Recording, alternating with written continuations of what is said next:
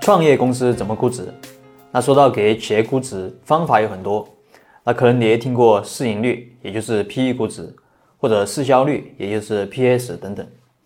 但是我们知道，用市盈率估值，你得有利润才行；而用市销率估值，你得有销售额才行。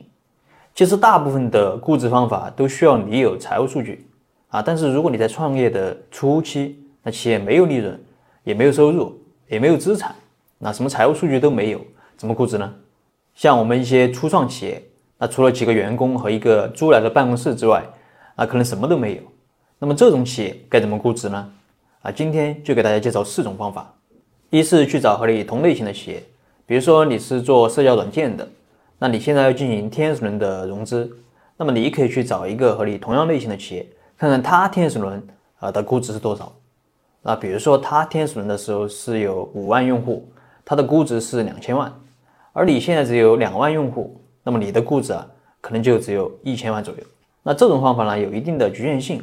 那一是你不一定找得到和你同样类型的企业的融资数据，二是大家都在项目早期，那他可能和你的情况也差不多啊，也是什么都没有，所以他的估值啊可能也是拍脑袋估的，也说不上有多准确。二是成本法，就是你的项目做到现在成本是多少啊？比如说投了多少钱，投了多少人力成本。那关于投了多少钱，这个很容易算出来，但这个人力成本怎么算呢？那比如说。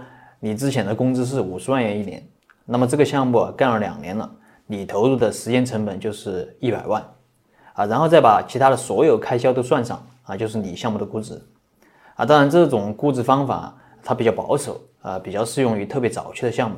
第三种是资金预测法，那你创业到现在处于一个什么样的阶段？比如说你现在可能已经有一个 demo 了，啊，甚至有一点客户了，呃，但是可能也算不上有多成熟。啊，那么要验证你的产品，验证你的盈利模式啊，还需要多少资金？大概就是从天使轮到 A 轮需要多少钱？那比如说你算出来可能还需要五百万啊，那么你想出让多少股权？嗯，百分之十、百分之二十还是多少？那比如说你需要五百万，那同时你准备出让百分之二十的股权，那么你的估值就是两千五百万。第四种，如果你实在不知道怎么给自己的企业估值。